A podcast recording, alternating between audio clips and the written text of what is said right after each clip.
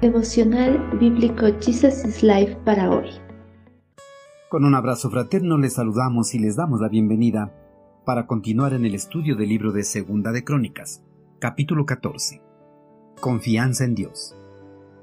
Cierta vez un etíope llamado Sera atacó a Judá con un ejército de un millón de soldados y trescientos carros de guerra. Avanzaron hacia la ciudad de Maresa. Asa desplegó sus ejércitos para la batalla entonces Asa clamó al Señor su Dios, Oh Señor, nadie sino tú puede ayudar al débil contra el poderoso.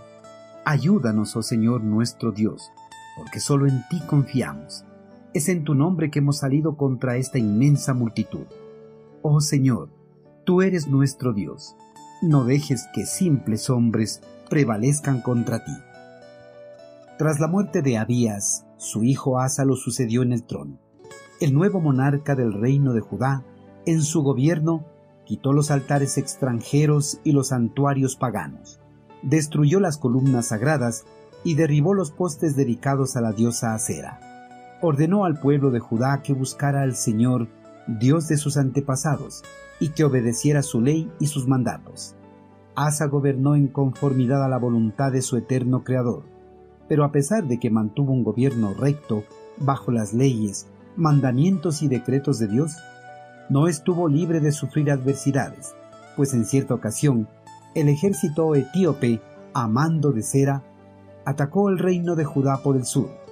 El ejército enemigo avanzó por el camino de la costa hasta las estribaciones de las colinas de Judea a través del valle de Cefatá, cerca de Maresa.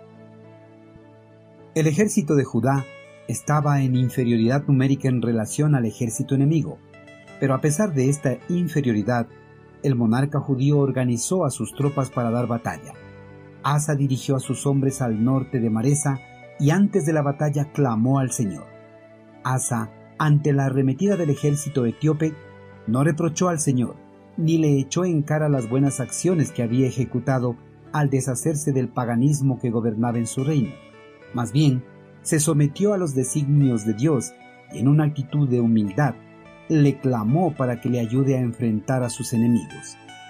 En su oración, Asa reconoció que solo el eterno Creador podía ayudar a su ejército a derrotar al gran ejército etíope y darles la victoria sobre sus enemigos.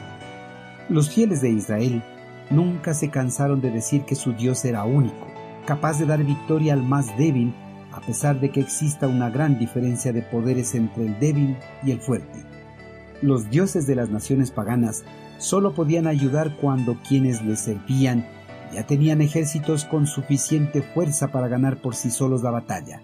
Sin embargo, solo el eterno Creador ayuda a quienes no tienen mucha fuerza para ganar victorias sobre fuerzas superiores.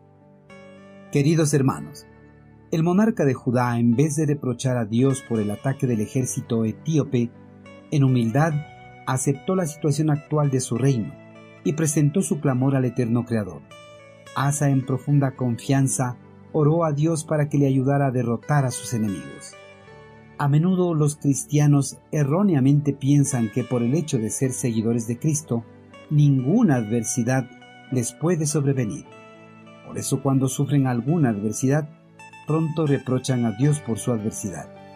Algunos pseudo cristianos hasta llegan a abandonar su fe por el Señor.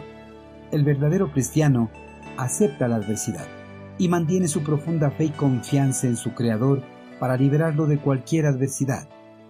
Hermanos, cuando sobrevengan tribulaciones a nuestras vidas, no reprochemos a Dios. Más bien en una actitud de humildad, aceptemos la situación que nos toca atravesar. Mantengamos nuestra fe y confianza en el poder de nuestro Señor. Recuerde, Dios tiene el poder para darnos la victoria sobre toda aflicción que pueda sobrevenir a nuestras vidas.